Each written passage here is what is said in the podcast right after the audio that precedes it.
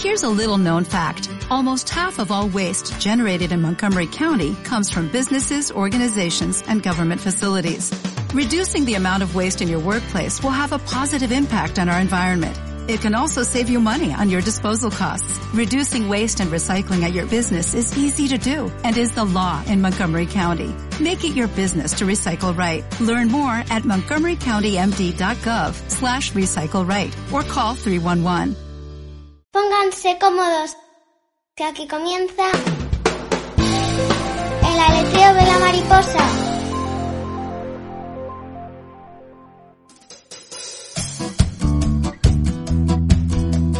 Saludos a todos los oyentes del aleteo de la mariposa. Este es el tercer episodio de la temporada, el último del año y el número 38 de todas nuestras ediciones. Espero que lo disfrutéis. Yo soy Olga Miranda y comienzo como siempre con el sumario. Este mes entrevistamos a Adrián Rincón, un pianista que nos habla de su trayectoria musical. En nuestra sección Eróticamente, Vicky y yo contamos hoy con la compañía de Elisa Lopera, una oyente del podcast que nos dará muchos datos sobre el tema que vamos a tratar este mes. En la recomendación literaria, Susana Mangut nos habla del libro 50 palos y sigo soñando de Pau Donés. A continuación, recibimos a José Luis Fernández Colla en su sección Relatos sin palabras. Según Silva, será la encargada este mes de traer una rica receta de cocina. Finalizaremos escuchando la reflexión Todo pasa, locutada por la actriz Elena López Borrego.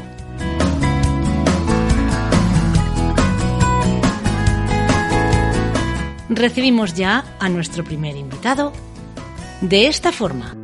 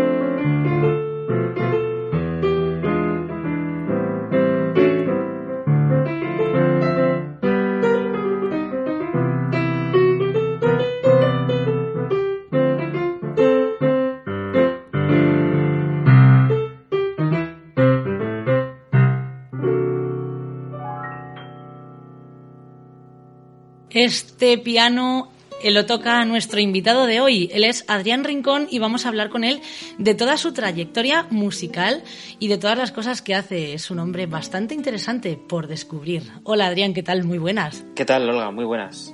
Cuéntanos, eh, tú que eres un gran músico, aparte de otras muchas cosas que irán saliendo en la entrevista, ¿cómo empezaste en este mundo? Quizá desde pequeñito, a lo mejor. Sí, no es que, bueno, mmm, bastante gente, otra no, pero bueno, bastante empezamos desde pequeños y bueno, Sí. es- este es mi caso. am, y bueno, pues empecé con tres años. Yo cuando tenía tres años, cuatro, pues em, empecé, bueno, yo ya, bueno, tenía contacto con mis familiares y bueno, pues de esto que vas a casa de algún familiar, en este caso yo iba a casa de mi tío de vez en cuando a jugar con mi primo y demás. Y mi tío, este tío, es, em, se llama Tomás y él era un, bueno, es un melómano de la música clásica y tenía el típico mueble lleno de vinilos, de cintas, de CDs. Era, es el típico que graba eh, y todavía graba programas de la radio en cinta cuando le interesa, porque con, con los podcasts no, no, se, no, no es, no se lleva, con las tecnologías no es lo suyo. Y, y bueno, pues eh, está súper guay. Y bueno, pues él me, me introdujo un poco en el mundo de la música clásica, por así decirlo. Y él, pues eso, pues me encantaba quedarme a escuchar música con, con los cascos. Me ponía sinfonías de Haydn, de Mozart, de, de Beethoven, me ponía ahí cositas y tal. Y bueno, pues, pues mm, así fue como tuve un poco el interés por la música. Bueno, mis padres decidieron llevarme a, a una academia de música para que empezase a familiarizarme un poco con, con los instrumentos y con el surfeo, con el cantar, afinar y esas cosas. Y bueno, pues estuve tres años en esta academia. Y a los de, los 6 a 8 años, más o menos, entré en el conservatorio. A los 6 entré e hice dos años de trompa.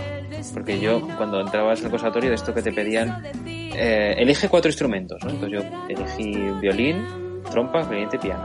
¿no? Uno de cada. Ajá, madre y bueno, pues, pues eh, luego, pues como no había plazas en otros instrumentos, pues me puse en trompa.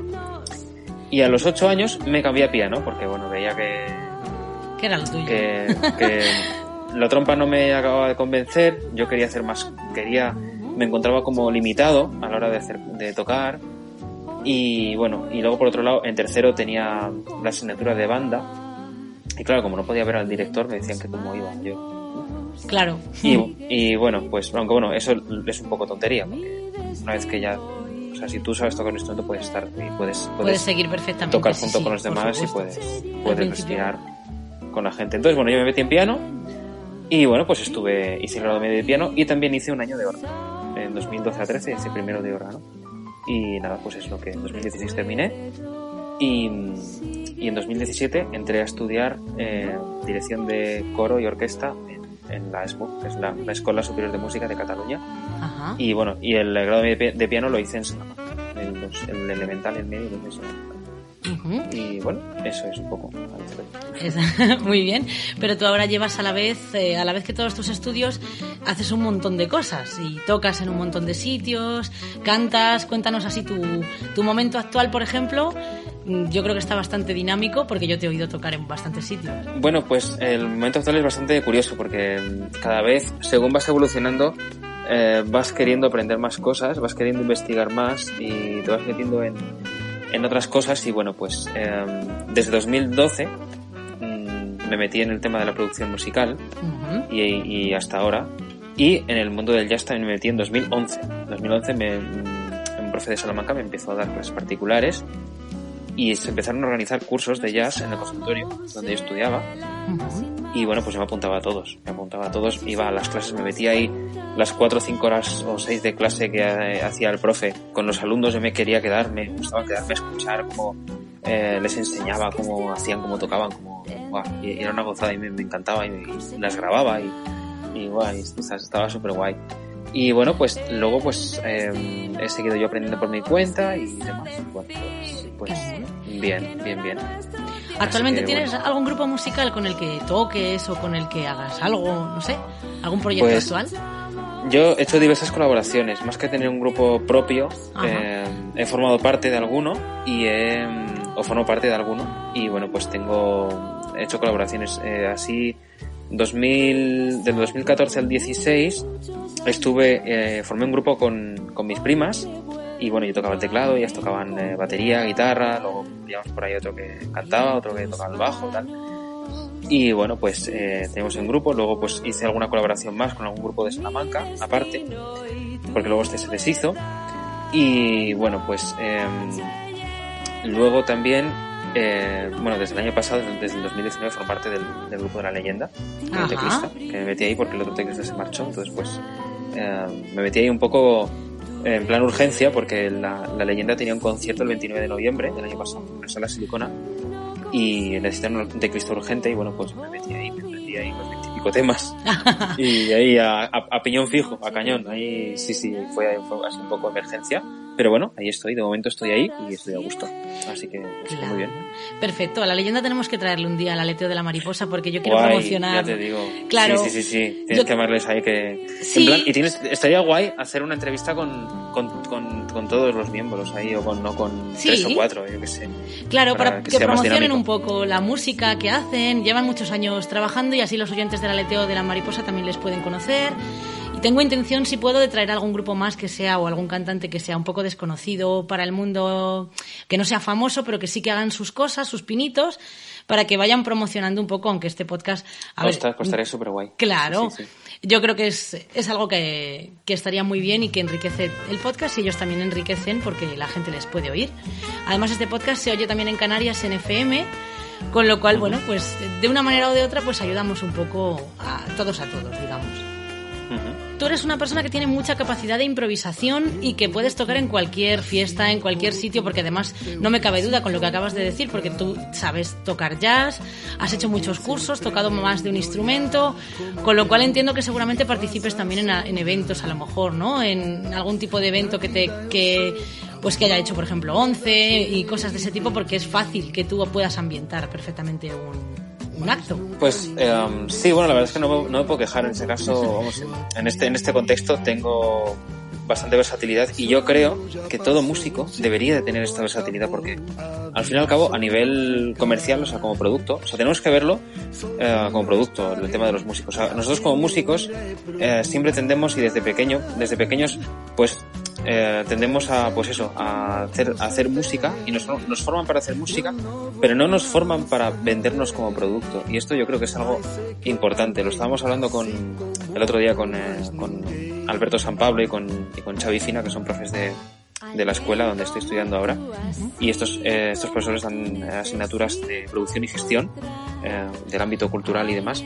Y están, vamos, es, es, también lo que, están de acuerdo en esto también, ¿no? Que, que los músicos tenemos que aprender a vendernos como, producto, a, a, vender lo que hacemos, a hacer algo que nos diferencie del resto, a, a aprender todo el tema eh, empresarial, de facturación, de contratos, de hacienda, de todo esto es importante del tema de intermediarios, de no intermediarios, el IVA, el IVA, IRPF, o sea, todo, todo lo que un fontanero puede, puede saber porque le toca, pues un músico le toca. O sea, tú tienes que, aparte de hacer música, tienes que controlar esto y cuanto más controles mejor. Entonces, eh, hay que tener versatilidad. O sea, hay que saber vender tu producto y saber hacer o intentar hacer cosas que te diferencien de los demás y saber venderte. Entonces, bueno, eh, sin, bueno, sin que se te suba la cabeza, pero bueno, tampoco, o sea, hay que, con moderación, pero bueno, porque que hay que, hay que tenerlo en cuenta. Y bueno, pues eh, yo así, pues, eh, sí, me, me, han contratado para, para diversos eventos, pues para tocar en cenas. Eh, fue, esa fue mi primera ocasión, en 2013, tocar en la cena de un oftalmólogo, que su clínica cumplía 10 años y hizo una, una, una cena en un restaurante y uh -huh. llevé ahí un piano de estos eh, como este, un piano como el, como el, que acabo de tocar hace un momento, que es un piano digital, y ahí toqué, ese fue mi primer mi primera mi primera actuación pagada por así decirlo uh -huh. y bueno luego pues eh, también he tocado pues el, el año pasado pues toqué en la biblioteca nacional toqué eh, en, en, la, la 11 por supuesto pues también me, sí. me, he contratado en algunas ocasiones para, para tocar en, en, en su festival o así. Uh -huh. Y luego, pues este, este año, por ejemplo, pues que se veía muy negro por el tema del coronavirus, pues ha habido también alguna cosa. Pues el, el martes 28 de, de, octubre estuve, 27, perdón, sí. estuve tocando en, el, en la gala de, de, los premios del concurso de las manos a escena. Pero bueno, esto no fue una contratación de 11, esto fue de, de MediaPro, es otra empresa de producción uh -huh. de eventos. Pero bueno, igualmente, pues ahí está. Claro. Hacemos directos en Instagram también, porque te pones a, a estudiar y a tocar y tu ritmo de estudio baja porque dices, estoy tocando, pero ¿para qué? Si es que no, no, no, no, claro. ni, ni, ni programo conciertos, ni sé si el que tengo se va a cancelar o si no, entonces ¿para, ¿para qué voy a tocar? ¿Para qué me voy a esforzar? ¿no? Entonces, pues eh, los directos en Instagram también están muy guay y, y los músicos que todavía no se han animado, les recomiendo que se animen porque es algo que levanta mucho el ánimo, te hace, te mantiene ahí, te mantiene ahí con las pilas cargadas, te mantiene el, el ámbito de estudio y yo qué sé, pues eh, creo que es importante en estos, en estos tiempos. No, y que hay que adaptarse un poco ahora a lo virtual. Hay que intentar convertir lo que hacíamos antes presencialmente en... Hay que aprovechar la tecnología para seguir trabajando, para seguir... Hay que ser flexible, yo creo, en esta época que ahora estamos viviendo, para que nosotros podamos seguir y tener recursos y hacer cosas, porque si no, es lo que dices tú, te no te motiva y acabas, pues eso, perdiendo el año. Sí. Y eso no puede ser. Sí, sí. Sí, eh, perderías incluso digitación, habilidad para tocar, es, es que no, eso, eso no todo, puede todo, ser. pierdes todo, pierdes todo, habilidad y todo. Eso, eso también nos decía el profe, el profe que nos daba piano clásico, Xavi, Xavi Barbeta, uh -huh. nos decía, si has acabado eh, el grado superior de piano o si has estudiado los tres años de piano secundario, si en dos años no tocas nada, todo lo que has hecho en 13 sí, sí. o 14 años lo pierdes. Así. Se va volando. O sea, sí, sí. Por, por una tontería de no ponerte. Entonces, bueno, y, y, es que eso, entonces, o sea, si realmente amas la música y quieres tocar, ah, no, no, no, no te tiene que dar pereza, ni te tiene que dar... Pues claro, el tema de la situación del coronavirus es totalmente diferente, porque aunque quieras no puedes dar conciertos. Entonces, y los que tenías promos te los han tirado eh, Claro. como un castillo de naipes. Entonces no, no funciona, no. Eso es diferente. Pero, Pero- aún así tienes que mantenerte. Claro, y siempre está el Instagram. Promocionalo si quieres un poco, danos un poco eh, tu, el Instagram donde tocáis en directo y dinos un poco esto como es semanal, mensual, cómo soléis hacer. O es Pues un poco como nosotros hacemos... Pues mira, nosotros solemos hacer un directo al mes o un directo cada 15 días. Eh, el Instagram, yo como, como no tengo, eh, lo hacemos con el de Loli Ayuma, porque este, este, estos directos los estamos, lo estamos haciendo con piano y voz. Y bueno, pues eh, lo buscáis. Loli Ayuma, se escribe Loli acabado en Y, espacio Ayuma con Y. Entonces, pues nada, ahí la, la podéis buscar. Y bueno, y ella en Loli Ayuma Music, en su Facebook, también promociona, bueno, yo también le comparto su, sus publicaciones. Entonces, Claro. pues ahí también lo podéis ver, y el enlace y todo. Sí, Loli Ayuma es conocida en el aleteo de la mariposa porque ha venido a presentar el disco que sacó, ha venido Sí. varias veces aquí a hablar con nosotros. En, yo creo que en casi todas las navidades que he hecho edición del aleteo de la mariposa, creo, o por lo menos el año pasado sí estuvisteis los dos. Con lo cual sí, Sí. a Loli la conocemos aquí en el aleteo de la mariposa, es amiga de la casa ya, como quien dice.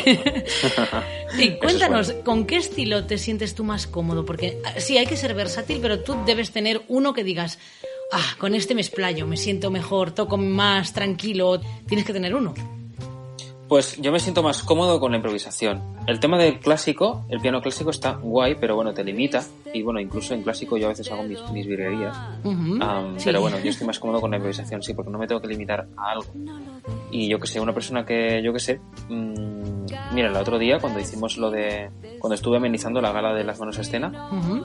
eh, sin llevar partitura ni nada, pues eh, me basé en algunas piezas que había escuchado y otro pues salió de mí y se amenizó bastante bien. Entonces, una persona, por ejemplo, que no tenga versatilidad con la improvisación y que se ciña a partituras, pues, pues está limitado a lo, a lo que ponga en la partitura. Que con esto no estoy despreciando ni menospreciando a los que, a los No, que leen música y tocan guay, ¿eh? Ni muchísimo menos. Pero eh, sí es cierto que la, la improvisación te da esas ventajas. Pero dentro Entonces, de bueno, eso, pues ¿qué esto. estilo? Porque tienes que tener algo que te guste más tocar. Pues mm, en plan pop o jazz o música modal también me gusta y bueno pues así un poco un poco así de todo. También se puede improvisar improvisar clásico. También, Yo no tengo tanta destreza pero se podría hacer es posible. Entonces bueno pues más o menos es con eso es con que me encuentro. Am, más más más bien que más que en un estilo en concreto en varios dentro de la dentro del ámbito improvisatorio eso es. Sí. Perfecto, pues os recomiendo a todos los oyentes de este podcast que por favor sigáis los directos de Adrián Rincón y Loli Ayuma en Instagram, que seguro que no os vais a arrepentir porque son personas que cantan y tocan maravillosamente. Seguro que en alguna ocasión la acompañas tú también cantando, ¿no, Adrián? ¿Le harás alguna Sí. vocecilla o algo? Sí, sí, sí, hacemos segundas voces y guays. Y ahora para estas navidades estamos preparando un villancico barroco. Ajá. Bueno, barroco, hay una, hay una versión barroca, pero bueno, en realidad es un villancico más, eh, más antiguo. Sí. Y, y bueno, pues eh, estamos planeando hacerlo y, en- y en diciembre publicarlo. Lo haremos a cuatro voces y lo vamos a producir juntos. Y bueno, pues esto estamos muy entusiasmados porque también eh, hay que aprender cosas nuevas. Yo tengo que a ver cómo grabo cuatro voces de forma que no queden en pas- eh, que no queden eh, enlatadas. Sí, tengo eso. que hay que aprender eh, nuevas técnicas, nuevas formas y tengo que ponerme a, a cacharrear, a investigar. Y la verdad es que estoy muy, muy, estoy, estoy nervioso por a ver cómo sale sobre todo. Sí. Pero, pero bueno, ahí, ahí estamos. Y bueno, y luego el tema de segundas voces, sí, a veces he hecho, he tocado y cantado, que eso me parece súper difícil. Yo realmente admiro a la gente que es capaz de tocar y cantar, porque yo no, no tengo práctica y lo, y lo veo súper complicado. Y en no- nosotros lo que sí que tengo, y me podéis seguir tanto a mí como a, Loli, es canal de YouTube. Yo soy Adrián Rincón Domínguez, todo nombre y apellidos. Y Loli Ayuma es Loli Ayuma. Y bueno, tenemos ahí cada uno nuestro canal y tenemos cosas subidas en común y otras cosas que uno ha subido y el otro no. Pero bueno, ahí tenemos los trabajos que vamos haciendo. Bueno, hay, hay un poco de todo, ¿eh? Yo en mi, en mi canal también tengo, también tengo otras cosas. Tengo ahí un vídeo de cuando me tiré en paracaídas por primera vez, que las emociones fuertes también me van Sí. y la adrenalina también. Y ahí, ahí está, pero bueno, ahí yo que sé, ahí está, hay de todo. Ahí no me gusta, me gusta mezclar para que la gente vea lo que haces también. Yo creo que es importante ver otras facetas o otros pasatiempos que te puedan molar y, y que te apetezca grabar. Claro. Sí, bueno, mientras la red social no sea ya una cosa exagerada, la verdad que está muy bien mostrarle Claro, al mundo. además, yo no soy una persona muy activa en, en internet. Eh, Eh, o sea que yo subo poco material. Eh, no, no, tengo una periodicidad de bombardeo ni, ni de ni uno cada día ni nada. yo, yo subo muy periódica, muy de vez en vez.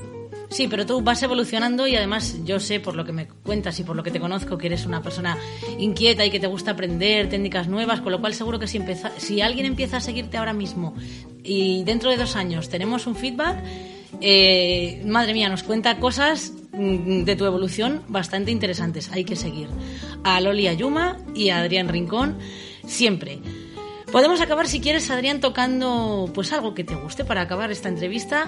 Eh, ya digo a todo el mundo que por favor les sigáis tanto en YouTube como en Instagram, que son gente muy maja y muy musicalmente enriquece mucho escucharles, con lo cual pues eh, pues es, es, bueno que conozcáis cosas que a lo mejor no, no habéis oído y que vayáis enriqueciendo, porque además cantan muchos estilos. Loli también tiene una voz, muchos registros de voz, porque ha ido cantando ya muchos años en su vida y ha ido evolucionando ella y, dando clases de canto, y son una maravilla. ¿Con qué vamos a acabar, Adrián? Voy a acabar con un extracto o una danza de un compositor argentino que se llama Alberto Ginastera.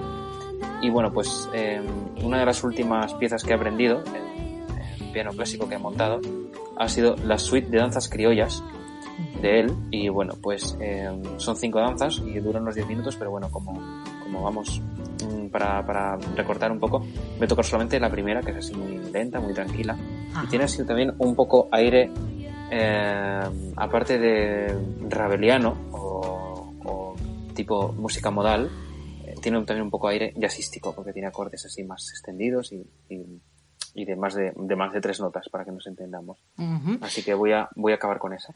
Vale, pues una cosa a traición, antes del final, a traición, esto es a traición, ¿eh? Si alguna vez cumplo yo el sueño de hacer un aleteo de la mariposa en directo, ¿me amenizas el programa? Pues no estaría nada mal, la verdad es que sería un placer y estaría súper, súper guay. Tendríamos que ver cómo, cómo nos apañamos, cómo lo montamos, pero estaría súper guay. La verdad es que yo eso nunca lo he hecho, no he tocado... Donde, donde hemos tocado en directo, pero bueno, no ha sido amenización, fue una entrevista que nos hicieron y yo toqué y tocamos unos temas con Loli. Eh, fue en una radio del ayuntamiento, no recuerdo dónde era, una radio en la cual estaba un, un, amigo mío que se llama Julian, un amigo que estaba, estaba becario, estaba becado ahí, o de prácticas, algo así. Y bueno, pues nos entrevistaron y llevamos el piano para tocar allí, en la radio. Y, lo, lo conectaron por la mesa y todo, y estuvo guay. Claro, pero eh, un directo sería como la amenización de esto de 11, por ejemplo, o algo así. O sea, tendrías que tocar cuando yo presente, cuando. No sé. Sí, pues, sí, sí, eso sería es. Sería súper chulo. Guau, estaría súper guay, sí, sí. Habría que tener también un técnico, habría que tener alguien que vaya con los faders, subiendo volumen, bajando volumen y esas cosas. Eso es. Ah, pero estaría de puta madre, la verdad es que sí. Bueno, y eso lo hacen en. En Cadena Ser lo hacen. En Cadena Ser había. Mm, los sábados creo que hacen un programa que, eh, que va bien este invitado que se llama James Rhodes y eh, bueno, él creo que no ameniza como tal, pero sí que toca y sí, sí. que habla en directo. Así que es, uh -huh. podemos hacer algo en plan así. Bueno, tú puedes hablar de lo que de los contenidos que tengas vamos para ese momento. Yo puedo ahí amenizar. Estaría súper guay, sí. Perfecto, sí, sí. pues lo dejamos ahí pendiente para cuando pendiente, eso pueda tintero, ser posible. Eso es, eso Muy bien, pues nos despedimos con tu con la danza que nos vas a tocar. Muchas gracias por haber venido a hablar con nosotros, por habernos dedicado un rato de tu tiempo y te seguiremos en todos tus canales de mm, YouTube y de Instagram. Pues muchísimas gracias a vosotros eh, y nada, pues eh, hasta pronto. Espero que hayáis disfrutado y nos vemos en la siguiente. Muchísimas gracias por haberme invitado.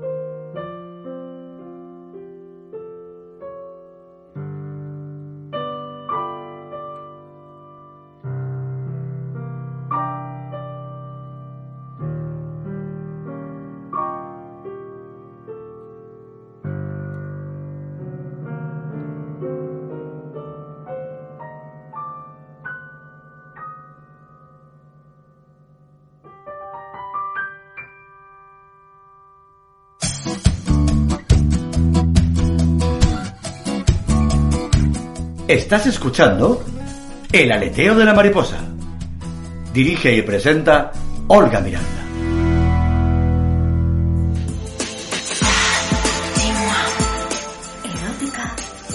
Eróticamente. Eróticamente. Eróticamente. Eróticamente. Mm, eróticamente. Eróticamente.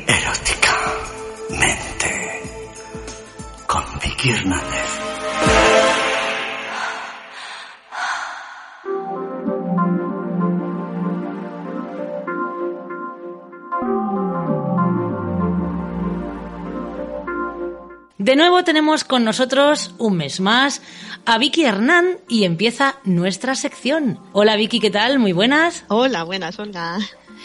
Por aquí estamos un mes más. Y hemos traído un tema muy interesante por sugerencia de un oyente y colaborador del aleteo de la mariposa, David Luque, que nos dijo que podíamos hablar o que le gustaría a él que hablásemos de los juguetes sexuales porque además viene muy a colación del tema de la masturbación que planteamos el mes anterior y nos dijo que lo planteáramos un poco como a nivel estadístico, como cuántos se usan, cuántos se compran, cuánto... Cuéntanos qué has podido averiguar de todo Sí, esto. yo lo que te iba a decir en principio también es que es que en estas fechas yo creo que va muy bien que hablemos de los juguetes, puesto que llega la Navidad, Papá Noel y Reyes. Ajá, Entonces, a lo mejor damos alguna idea de regalo también, ¿no? Entonces, es doblemente práctico el que el que lo hagamos ahora, creo yo. Muy bien. Pues te explico que me he puesto a mirar el tema de los juguetes sexuales, que es amplísimo. na- pues no sé si alguien se puede hacer a la idea de lo, de lo amplio que es.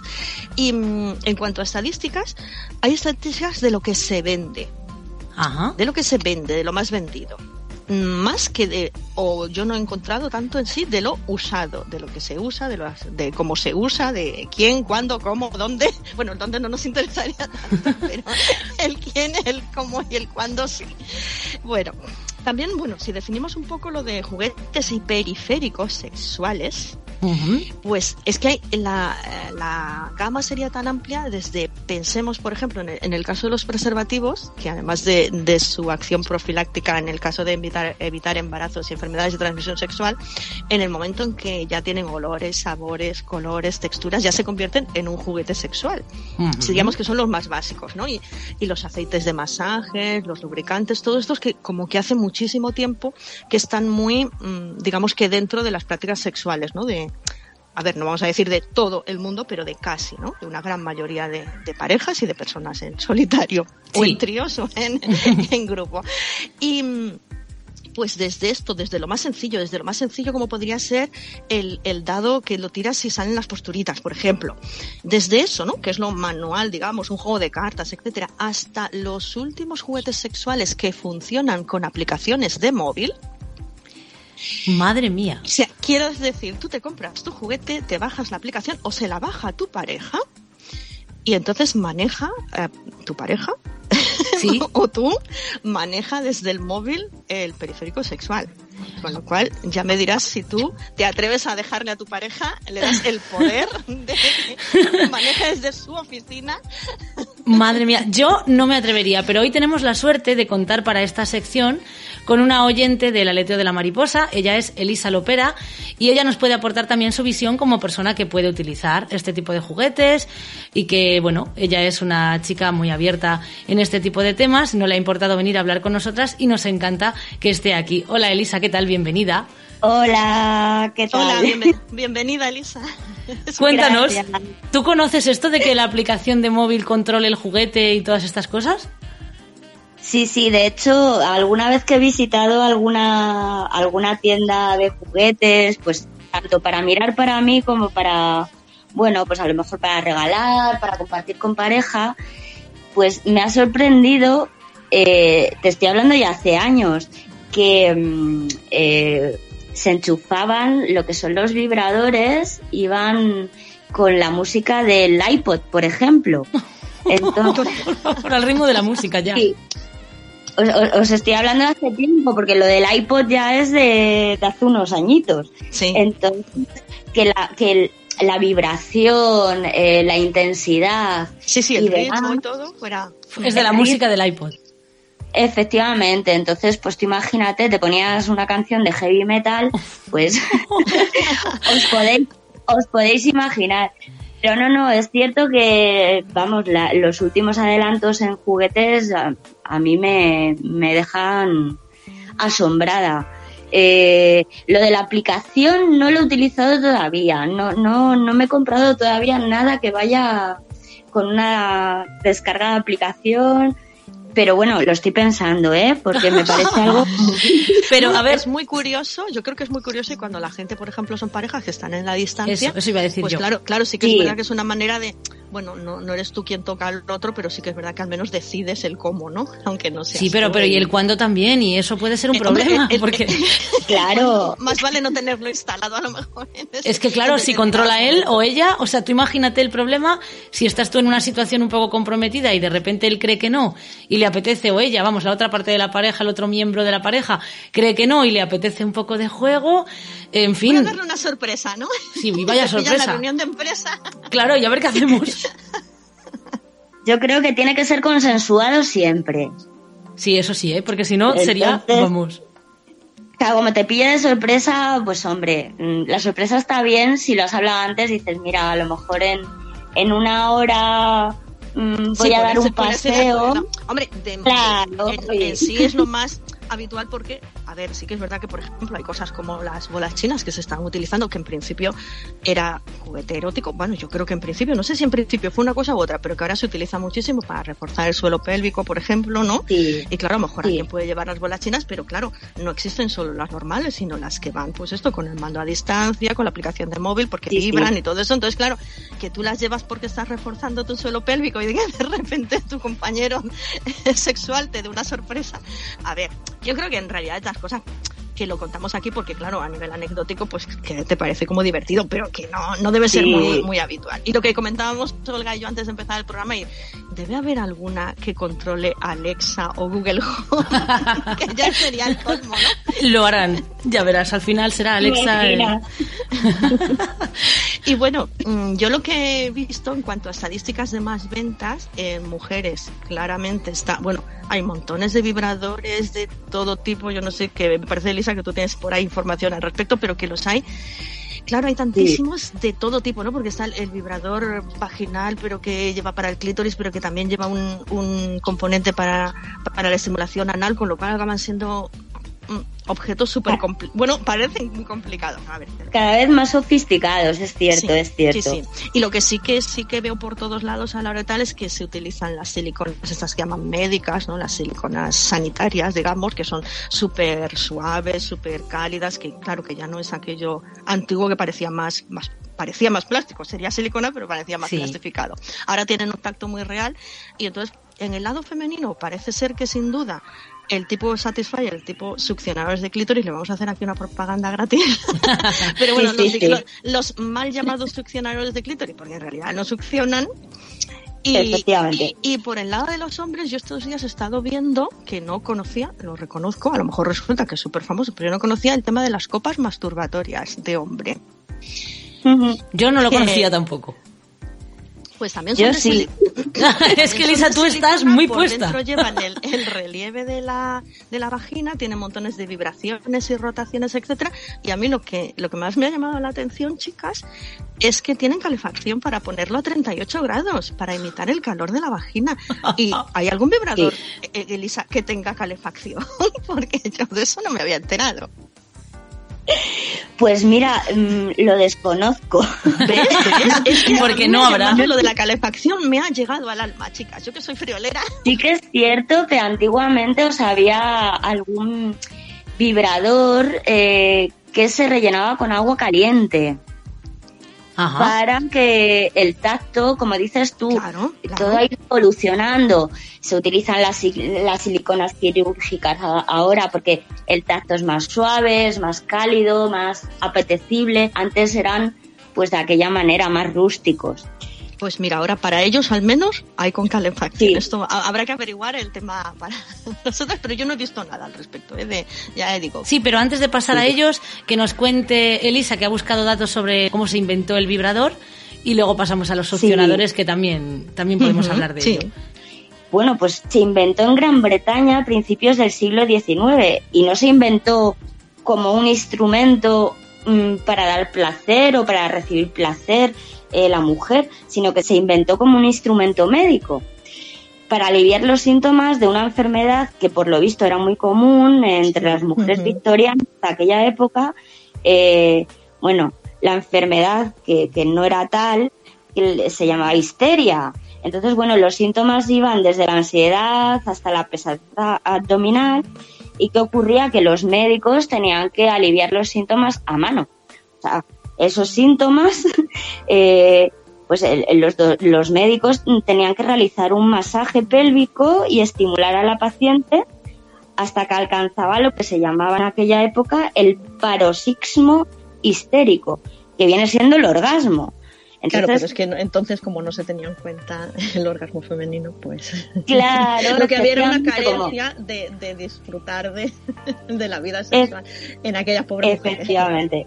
Efectivamente, entonces claro, ya llegó un momento que eso resultaba como muy tedioso y muy cansado. Y entonces bueno, pues llegó un doctor que se llama, mm, se llamaba, porque el hombre ya, Joseph pues imaginaos, en 1883, aquello, bueno, fue una revolución porque era el primer dispositivo que se conectaba a la corriente eléctrica, era más manejable, porque ya anteriormente, en 1869, otro médico de Estados Unidos eh, inventó un artilugio parecido, pero era muchísimo más aparatoso, que iba a vapor. ¿Vale? Madre mía. Imaginaos. imaginaos, pues eso, un artilugio con mogollón de componentes que iba con una caldera que había que calentar el agua. Por favor. O sea, un horror, un horror. Y que, y que además no tenían forma, no tenían ni forma fálica ni forma de nada No, no, divertido no, no. como ahora, o sea, nada, pensemos en nada parecido, vamos, o sea, era No, no, no, no, no, no. Sí, sí. El, el, el artilugio este que iba a vapor, lo único que hacía era eh, echar chorricos, mm, chorritos de agua caliente que iban directamente al, al clítoris de la mujer para aliviar los síntomas. Pero mm, que no era un vibrador como tal. El, ya en Gran Bretaña sí que ese vibrador, el que iba eh, conectado a la corriente eléctrica, sí ya tenía forma fálica y tenía eh, pues la intensidad suficiente como para mm, producir esa vibración, ¿vale? Nada que ver con el artilugio este de a vapor que, bueno, aquello tenía que ser... Verlo ya tenía que asustar, ¿sabes? O sea, verlo ya asustaba, ¿no? Bueno, no creo que, que Yo creo que ninguna a mí mujer el ataque de histeria me da si veo eso cerca. Claro. Y luego entonces fue evolucionando hasta convertirse en lo que hoy conocemos como un vibrador para darnos placer, ¿no? Efectivamente, luego, bueno, pues hubo, hay una época que ya sabemos que era sexo de la mujer, pues un poco tabú, Sí. pero bueno, en, en 1900 empezó a, com- a comercializar ya, ¿eh? En Estados Unidos empezó a comercializarse por el 1903 aproximadamente, ya al por menor, ¿sabes? Ya había mujeres, incluso maridos que decían, bueno, pues se lo voy a regalar a mi mujer a ver si se le quitan los dolores de cabeza, la ansiedad y estas cosas. Claro, era la visión que se tenía de, de- y lo que ocurría es que estaban insatisfechas sexualmente, no, no había más, no había ninguna enfermedad, simplemente, bueno, pues que su pareja sexual eh, pues no la satisfacía. Bueno, es que no se En- pensaba, en una época no se pensaba en que la mujer tuviera que tener satisfacción sexual, o sea, la satisfacción era cosa de hombres y la procreación cosa Claro. de mujeres. Entonces, no Claro, se pensaba claro. en ello. Y la época, toda la época de Freud, claro, él sí que diagnostica la histeria con muchísimos, muchísimos síntomas y todo eso. Y claro, sí que era una enfermedad, a ver, a nivel psicológico sí que era una enfermedad porque realmente existían esos síntomas y ese malestar de la persona, ¿no? Ahora que estuviera Claro. generado por algo completamente eh, ajeno a lo que se a lo que se pretendía, ¿no? Porque aquello como que las mujeres éramos, ¿no? Parece que era que se catalogaba a la mujer como de bicho raro y tal. Pues Sí. no. Claro, a lo mejor lo que tienes es una forma de frustración. Bueno, pues hablando de juguetes, entonces vamos a dar un salto en el tiempo y que Lisa nos cuente un poco, pues eso que estábamos diciendo antes del Satisfyer y de las los juguetes para la masturbación femenina, que ahora ya sí están muy de moda, ya lo hablamos el otro día cuando hablamos de la masturbación nosotras, pero no profundizamos. Y Elisa seguro que tiene algún dato que nos puede aportar bastante interesante. Bueno, yo, yo soy usuaria de Satisfyer. Venga, sigamos haciendo la publicidad. hay, hay que hacerle publicidad. Bueno, ahora ha salido Sí. otro modelo nuevo, no sé si lo habéis visto, con diferentes cabezales Pero si es que hay un- tantos, yo me pierdo, hay tantísimos que me pierdo. Yo, yo- yo esto lo he descubierto hace poco, ¿eh? Porque digo, jolín, ya, porque el, el Satisfyer o succionador, que ya va por el eh, la versión no sé cuántitas mil que dices, esto ya es como los iPhone, ¿sabes? O Sí, lo, lo- deberíamos puntualizar que en realidad, por más que se llame succionador, no succiona. No es tan directo a lo mejor eh, como un vibrador, que a lo mejor lo puedes utilizar directamente dentro de la vagina o eh, estimular el clítoris directamente con el vibrador, sino que el succionador tiene un cabezal, mm, digamos que tiene un huequecito donde mm, lo colocas en tu clítoris, pero no, no es un contacto directo. Entonces, sí que se emiten efectivamente unas ondas, unas vibraciones que estimulan el clítoris mm, pues a un nivel importante. Entonces, a mí me parece un inventazo, ¿eh? De hecho, es lo que os estaba comentando, que ahora han sacado modelos que, bueno, tienen otro nombre, pero vamos, Sí, Vienen- sí, sí. Son como un poquito más anatómicos, con diferentes cabezales para diferentes tamaños de clítoris, porque las mujeres somos muy diversas. claro, eso Sí. era lo que a mí me parecía en principio de, Oh. bueno, han hecho algo muy estándar, ¿no? Pero cuando sí que yo oí el tema de cabezales más grandes y tal, dije, bueno, claro, es una de las cosas que a mí en principio me parecía más, ¿no? En lo que patinaba. Pues yo, eh, mm, lo que vienen siendo los succionadores de clítoris, a mí me parece estupendo y maravilloso que se piense en la diversidad de, de la anatomía femenina, porque no todas las mujeres somos iguales y a lo mejor, pues mira, el, el primer modelo a mí no me sirve o no me satisface Sí, sí. eh, hablando así, pues, mm, pues porque a lo mejor anatómicamente no está preparado para mi cuerpo. En- y me parece importante que se hagan este tipo de avances, pues eh, más que nada, pues por eso, pensando en, la diversidad de las mujeres, en la diversidad anatómica de cada una y en el disfrute personal y que, que tenemos cada una. Os iba a preguntar, ¿no? Con el tema de esto de yo buscando estadísticas, salen eh, estadísticas, por ejemplo, es lo más vendido. Pero realmente, en general, los juguetes sexuales y, y en particular el succionador eh, se compran bastante, han subido mucho las ventas. El año pasado, en 2019, creo que el succionador fue uno de los de los objetos más comprados en general, ¿eh? No como entre los juguetes sexuales, sino en general como cosas compradas. Pero luego, Sí, en el caso de, de- del succionador, sí que tenemos claro, ¿verdad?, que se usa porque hablamos, o sea, quiero que decir, es un tema que, que, que entre amigas y entre no tan amigas se, se habla, se habla de él, o sea, yo creo que ahí sí, ¿no?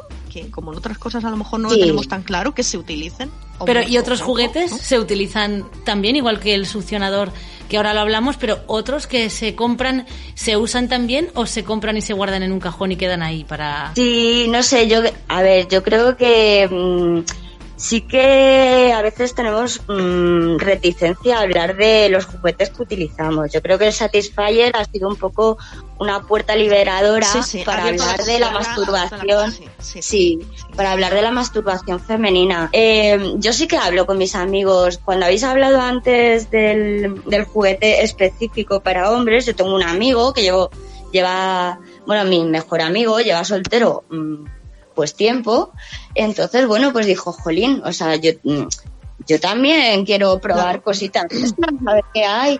Y él lo ha hablado muy abiertamente conmigo, lo hablamos, y con mis amigas igual. Perfecto, pues si hay algo que queráis añadir alguna de las dos para ir terminando la sección. Si tenéis- Vicky, Vicky, que tiene Yo, más datos bueno, que yo. no, yo, yo lo que quería decir es que con toda la gama que existe, yo eh, lo que recomiendo es que la gente o vaya a los sex shop o mire por internet, que se puede mirar todo, y que cada cual mire porque hay para todas las necesidades y todos los gustos, y sobre todo que yo creo, ¿no? Que que cada cual eh, busque algo con lo que se sienta cómodo y realmente le dé placer, independientemente de que algo esté de moda o no esté de moda o le parezca más o menos eh, fuera prejuicios y pensar cada uno en lo que en lo que se adapte, ¿no? Igual que estábamos hablando ahora, se están haciendo otro tipo de succionadores, claro, porque no todos somos iguales, ni todos ni todas somos iguales, entonces cada cual que busque su, su lo que le puede venir bien para o como persona individual o como pareja, pues lo que le vaya bien independientemente de lo que sea, lo más vendido, lo más usado, lo que nadie haya oído hablar, pero si nadie ha oído hablar de no sé qué y a ti te va bien,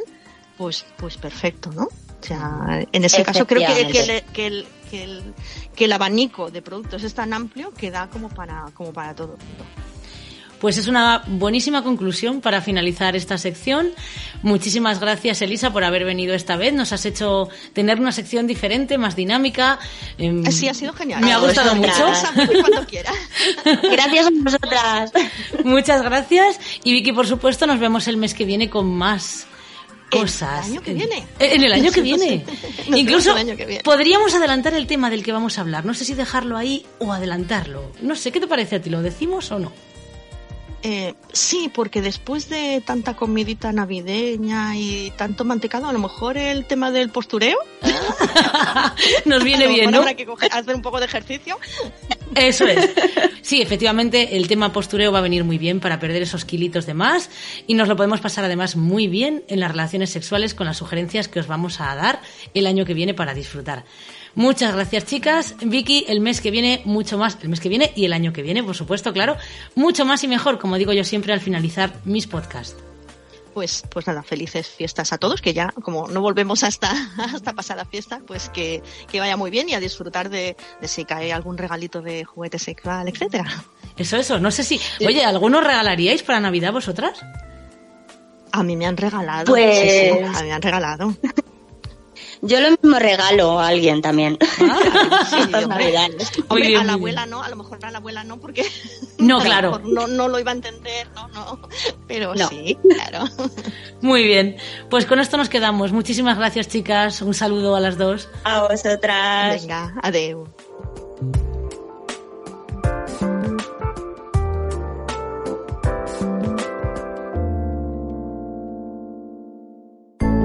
Recomendación literaria. Ahora que empiezo de cero, que el tiempo es humo, que el tiempo es incierto. Ahora que ya no me creo que la vida sea un sueño. Ahora ¿Qué tal? Muy buenas a todos. Mi nombre es Susana Mangut, soy periodista y quería recomendar un libro muy fresco, muy optimista, eh, un libro que se puede leer de forma totalmente salteada. Yo diría que eh, un libro alegre también y un libro que en los tiempos que corren la verdad es que, bueno, puede parecer como un como una especie de, oasis en el desierto, ¿no? Mm, Además, no es un libro largo, es decir, eh, creo que, que una de las cosas buenas que tiene es que transmite un mensaje muy intenso, pero es un libro corto y es un libro también, creo, reflexivo. Eh, ahora, ahora, eh, últimamente, en los últimos meses, debido a la muerte de Pau Donés reciente, como seguro que sabéis, por a causa de un cáncer, pues sí se ha convertido en un bestseller, pero yo no sé si cuando él lo escribió lo imaginaba, no lo sé. Eh, yo creo que es un auto homenaje que, que merecido y legítimo que él se ha hecho. El libro se titula 50 palos y sigo soñando. Es un libro diario, autobiográfico, también se puede decir, ¿no? En el que una persona que siempre ha sido optimista, mm, siempre ha sido alegre y siempre ha huido del mal rollo, que no quiere decir que su vida no haya sido compleja, sí lo ha sido, porque en el libro habla, por ejemplo, de la relación y de cómo acaba desafortunadamente la vida de su madre, una persona que le ha marcado, ¿no? Bueno, pues pese a todo eso, él incluso las últimas semanas antes de marcharse, eh, se enfrenta, porque él quiere, de forma muy valiente, a un documental que nos ha dejado también en esa entrevista con Jordi Evole y que también seguro que habéis oído hablar de ella. Lo que pasa es que 50 palos, pues es un libro eso para irlo leyendo a ratos, ¿no? Eh, yo me lo leí en dos o tres ratos nada más porque a mí me, gusta mucho em, su música también. Pero yo quiero animar a leer eh, 50 palos y sigo soñando de Pau Donés a todo el mundo, no, no solamente a la persona a la que le guste la letra de las canciones de él.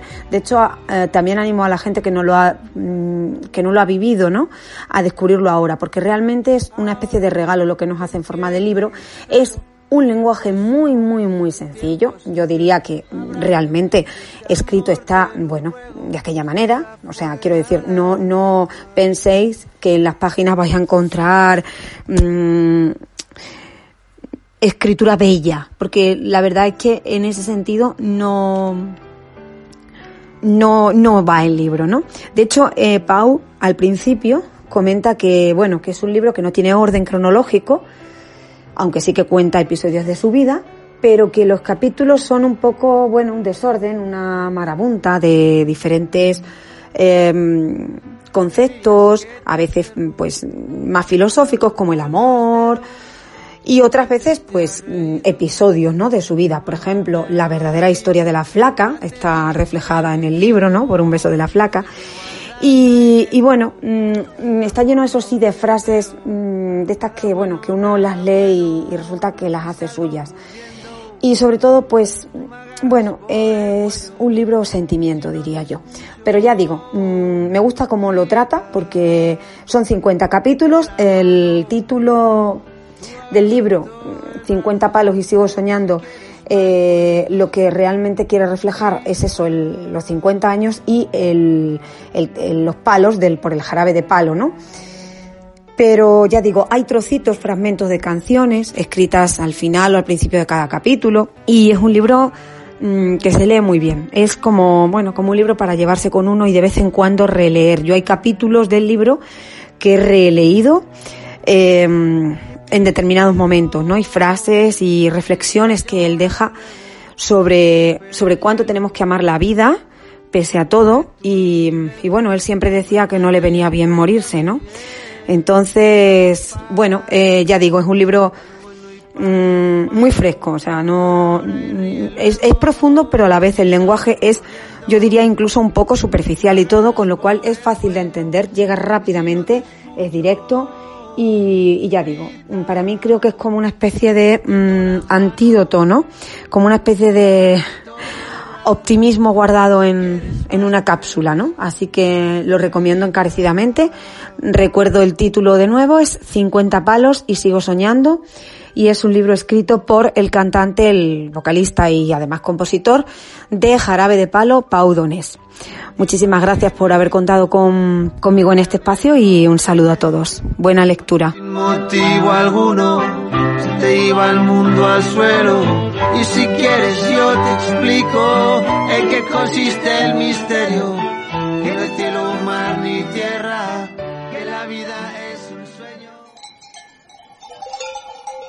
Relatos y palabras. Las palabras las pones tú.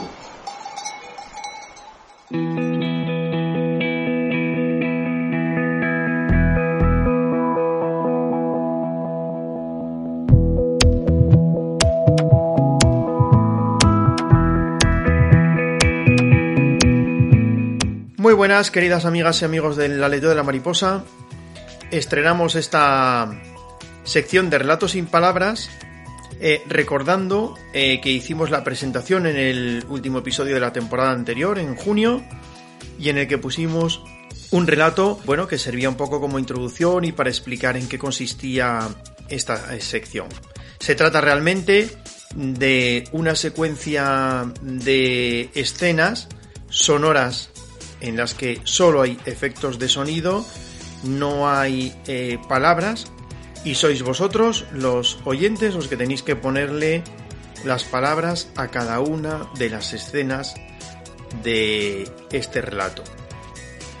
Vamos a recordar que en la que hicimos en, en junio invitábamos a quien quisiera hacernos alguna aportación y contamos con la eh, aportación de un eh, gran amigo y super colaborador de este podcast que es eh, Cholo, que nos ha mandado, bueno, pues su, su impresión, como eh, lo que él ha percibido y cómo cree que se ha ido desarrollando la secuencia de este relato sin palabras, del relato que publicamos en el número de junio, como os decía.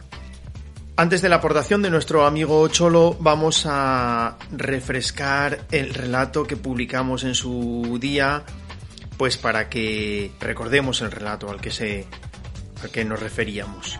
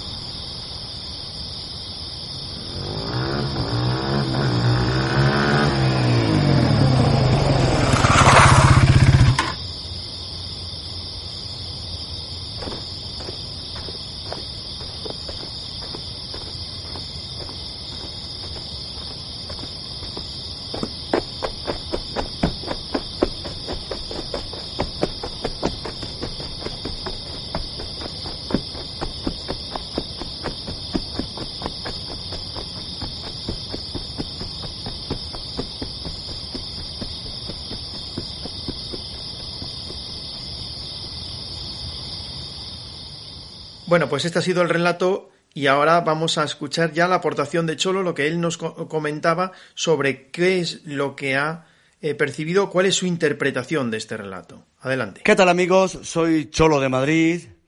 ¿Y qué podría contaros de lo que he escuchado? Pues, a ver, porque hay cosas que no defino bien. Pues, eh, yo creo que la persona que se despereza es un suspiro ínfimo, pero ya no expresa más no hay más respiraciones, no hay una tos que de la, pero parece una persona joven. Me decantaría por mujer, pero no lo sé por qué. Una persona joven. Entonces, bueno, como bien decís, va a la cocina, no pasa por el baño, ya lo digo, ¿eh? pero no pasa por el...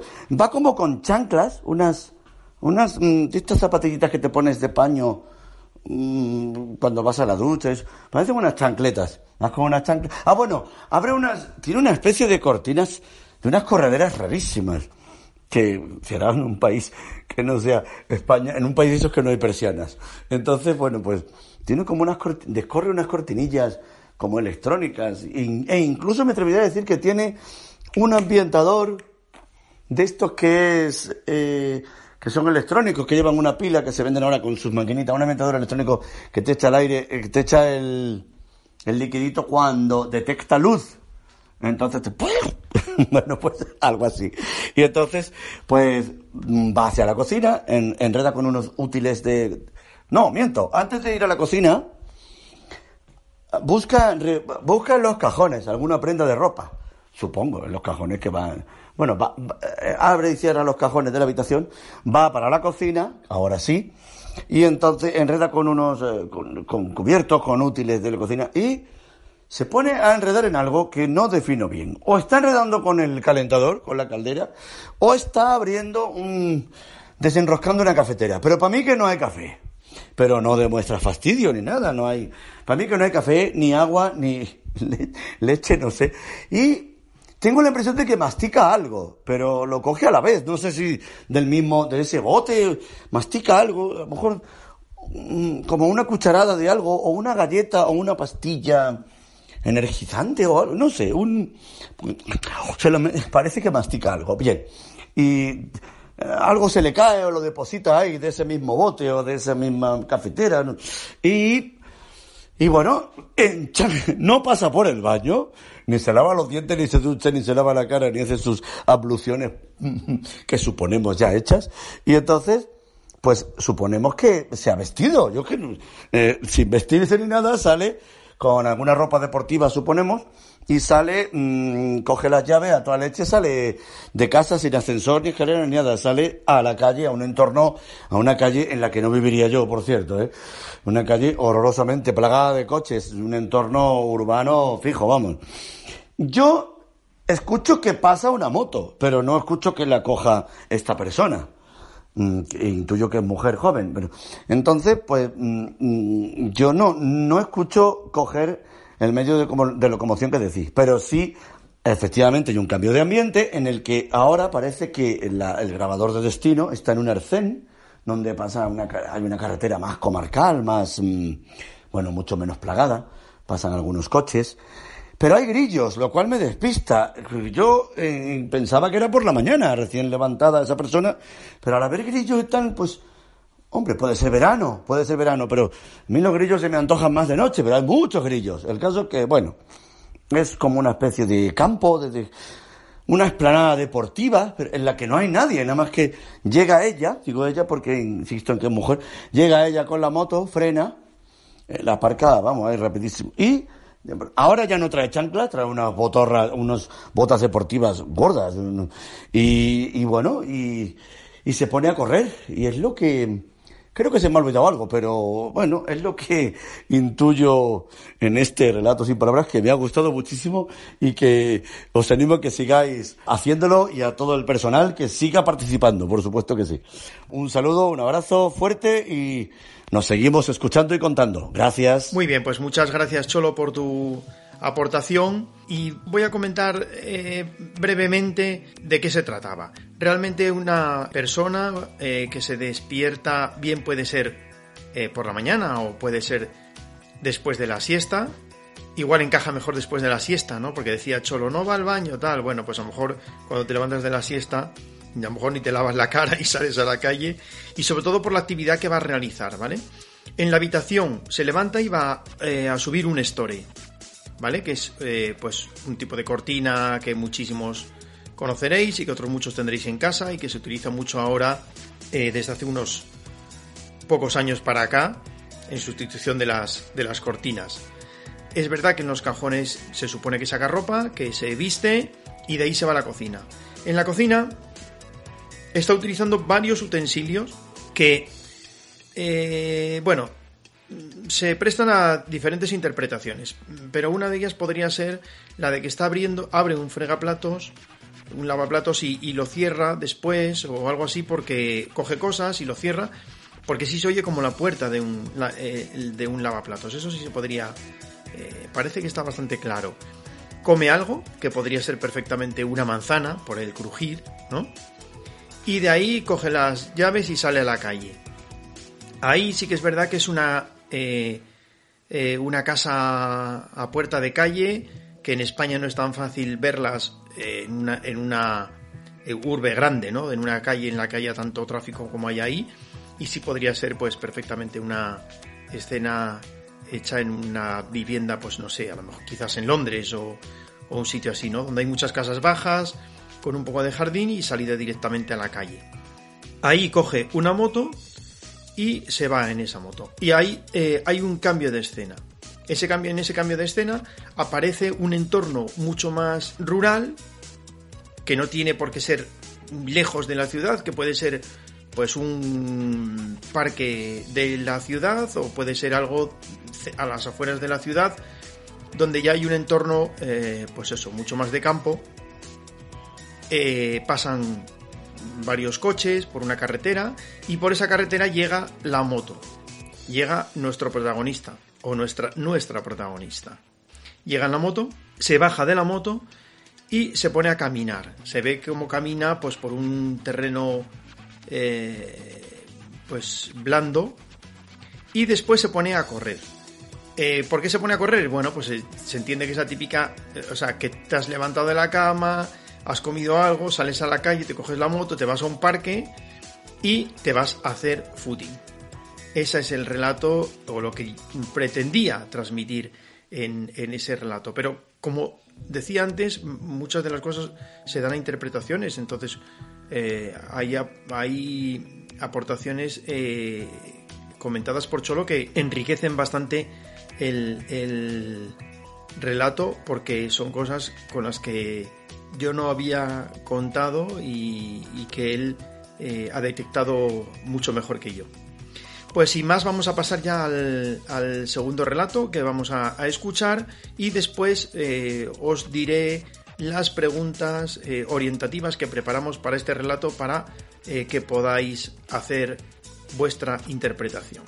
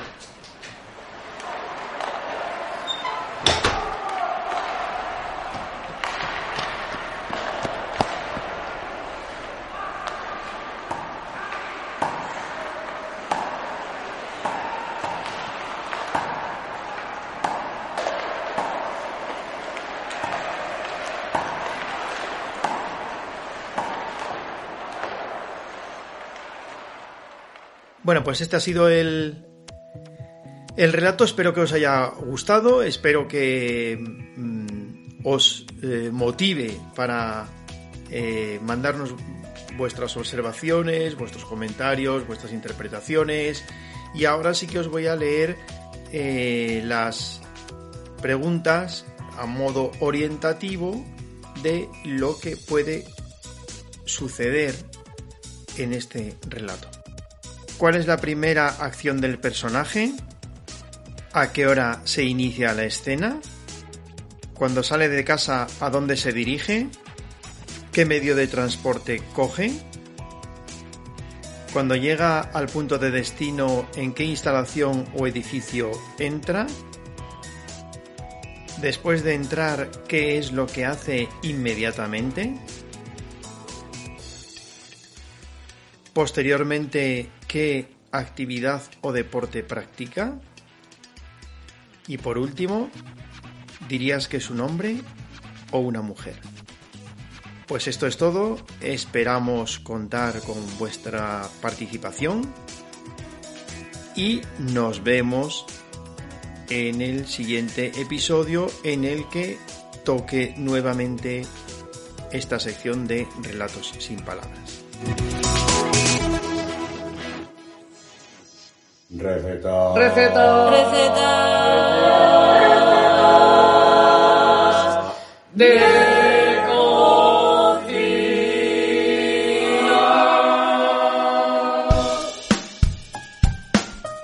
Hoy comparte su receta según Silva.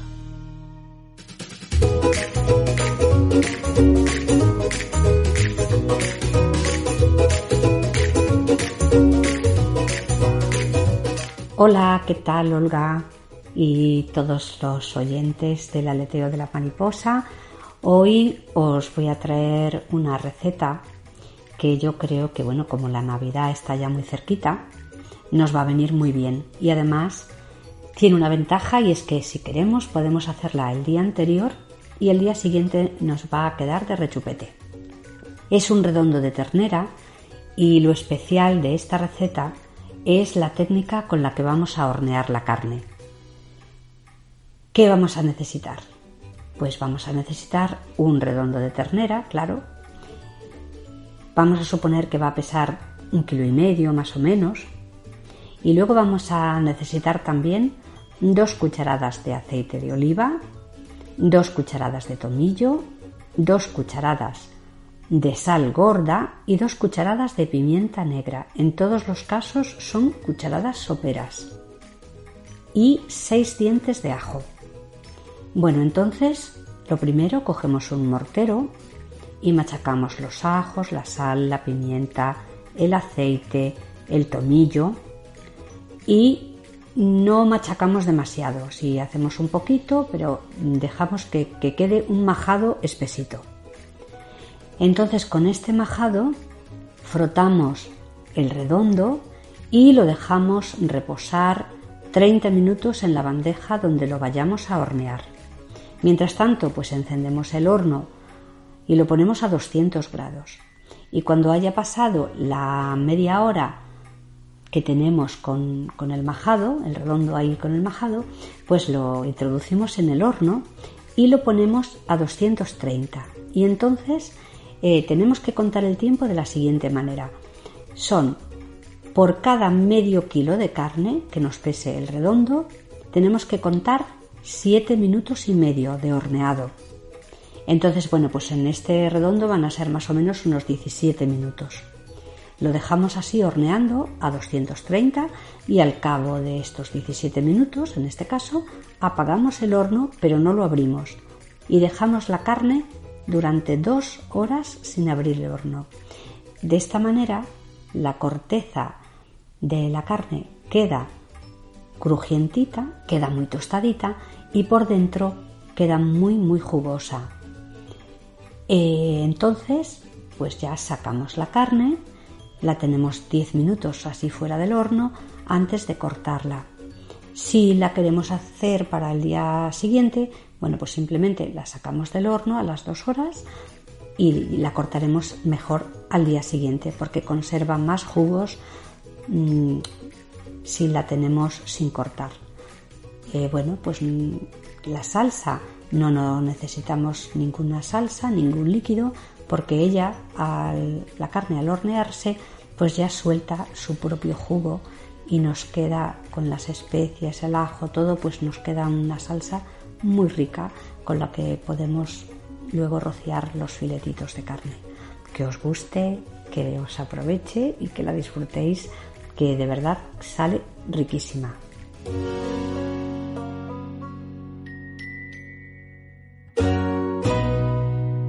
El título correcto del cuento sufí que escuchamos a continuación es El Anillo del Rey. El Anillo del Rey.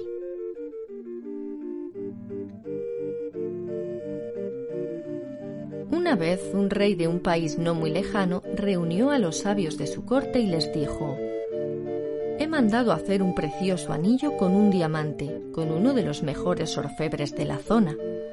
Quiero guardar oculto dentro del anillo algunas palabras que puedan ayudarme en los momentos difíciles, un mensaje al que yo pueda acudir en momentos de desesperación total.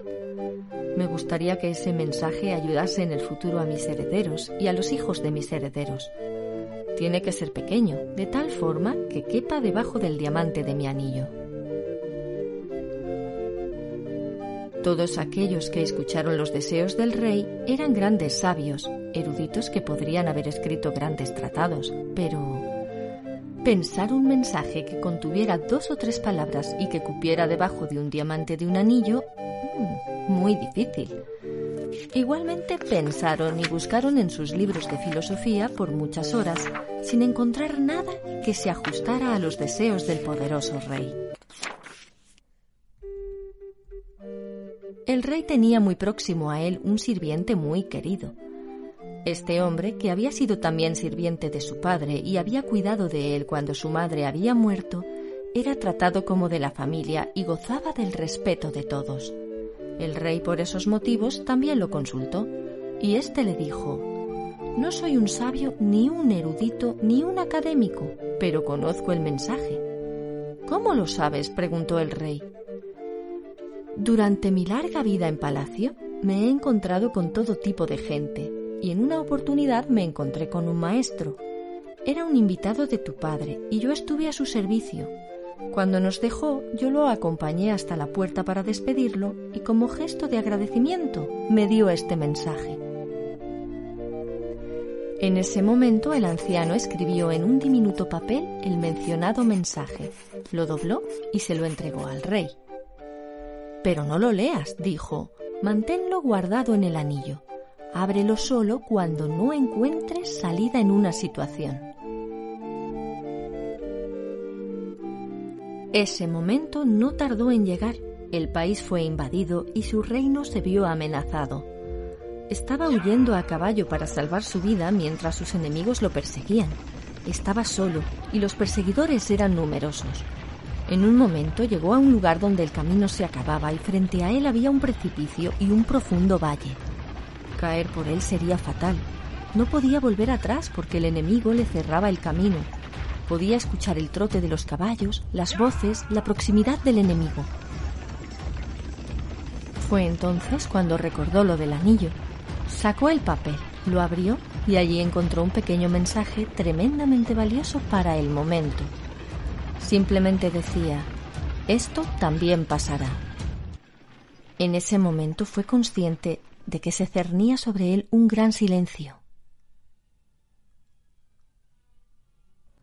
Los enemigos que lo perseguían debían haberse perdido en el bosque o debían haberse equivocado de camino, pero lo cierto es que lo rodeó un inmenso silencio. Ya no se sentía el trotar de los caballos. El rey se sintió profundamente agradecido al sirviente y al maestro desconocido. Esas palabras habían resultado milagrosas. Dobló el papel, volvió a guardarlo en el anillo, reunió nuevamente su ejército y reconquistó su reino. El día de la victoria en la ciudad hubo gran celebración con música y baile, y el rey se sentía muy orgulloso de sí mismo. En ese momento, nuevamente el anciano estaba a su lado y le dijo Apreciado rey, Ha llegado el momento de que leas nuevamente el mensaje del anillo. ¿Qué quieres decir? preguntó el rey. Ahora estoy viviendo una situación de euforia y alegría. Las personas celebran mi retorno. Hemos vencido al enemigo. Escucha, dijo el anciano. Este mensaje no es solamente para situaciones desesperadas, también es para situaciones placenteras. No es solo para cuando te sientes derrotado, también lo es para cuando te sientas victorioso. No es solo para cuando eres el último, sino también para cuando eres el primero. El rey abrió el anillo y leyó el mensaje. Esto también pasará. Y nuevamente sintió la misma paz, el mismo silencio en medio de la muchedumbre que celebraba y bailaba. Pero el orgullo, el ego, habían desaparecido. El rey pudo terminar de comprender el mensaje. Lo malo era tan transitorio como lo bueno. Entonces el anciano le dijo, Recuerda que todo pasa, ningún acontecimiento ni ninguna emoción son permanentes, como el día y la noche. Hay momentos de alegría y momentos de tristeza. Acéptalos como parte de la dualidad de la naturaleza, porque son la naturaleza misma de las cosas.